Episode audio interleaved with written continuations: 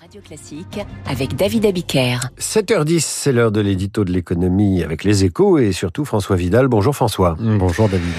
Qui fait partie de la classe moyenne? C'est à cette question importante, au moment où Gabriel Attal attend, entend répondre au, au malaise de certaines catégories de Français, c'est à cette question que l'Institut Montaigne répond dans une étude qui est publiée ce matin.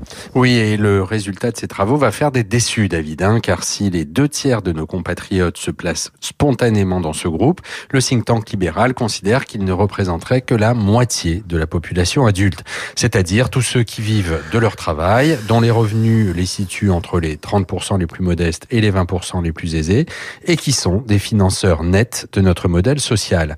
Un groupe pas forcément homogène sociologiquement, mais qui a l'impression commune de ne plus s'y retrouver, un sentiment exacerbé par l'envolée récente des prix, alors même qu'il contribue à la bonne marche du pays. Alors la baisse d'impôts de 2 milliards promise par Emmanuel Macron peut-elle euh, apporter une, solution? Politiquement, le, signal est bon. Hein. Si le travail paie de moins en moins, c'est en partie à cause du poids de la fiscalité. Mais financièrement, ces 2 milliards sont une goutte d'eau dans l'océan, puisque les Français moyens paient chaque année une centaine de milliards d'impôts directs. Or, l'État n'a pas les moyens de se montrer plus généreux. En fait, pour améliorer vraiment la situation des classes moyennes, il faudrait actionner deux leviers, selon l'Institut Montaigne. D'abord, améliorer significativement le système éducatif pour redonner tout son sens à la notion d'ascenseur social, si importante pour cette catégorie de la population très attachée à la réussite scolaire de ses enfants. Ensuite, revisiter la politique du logement pour réduire le coût de ce qui représente aujourd'hui le premier poste de dépense du budget des ménages.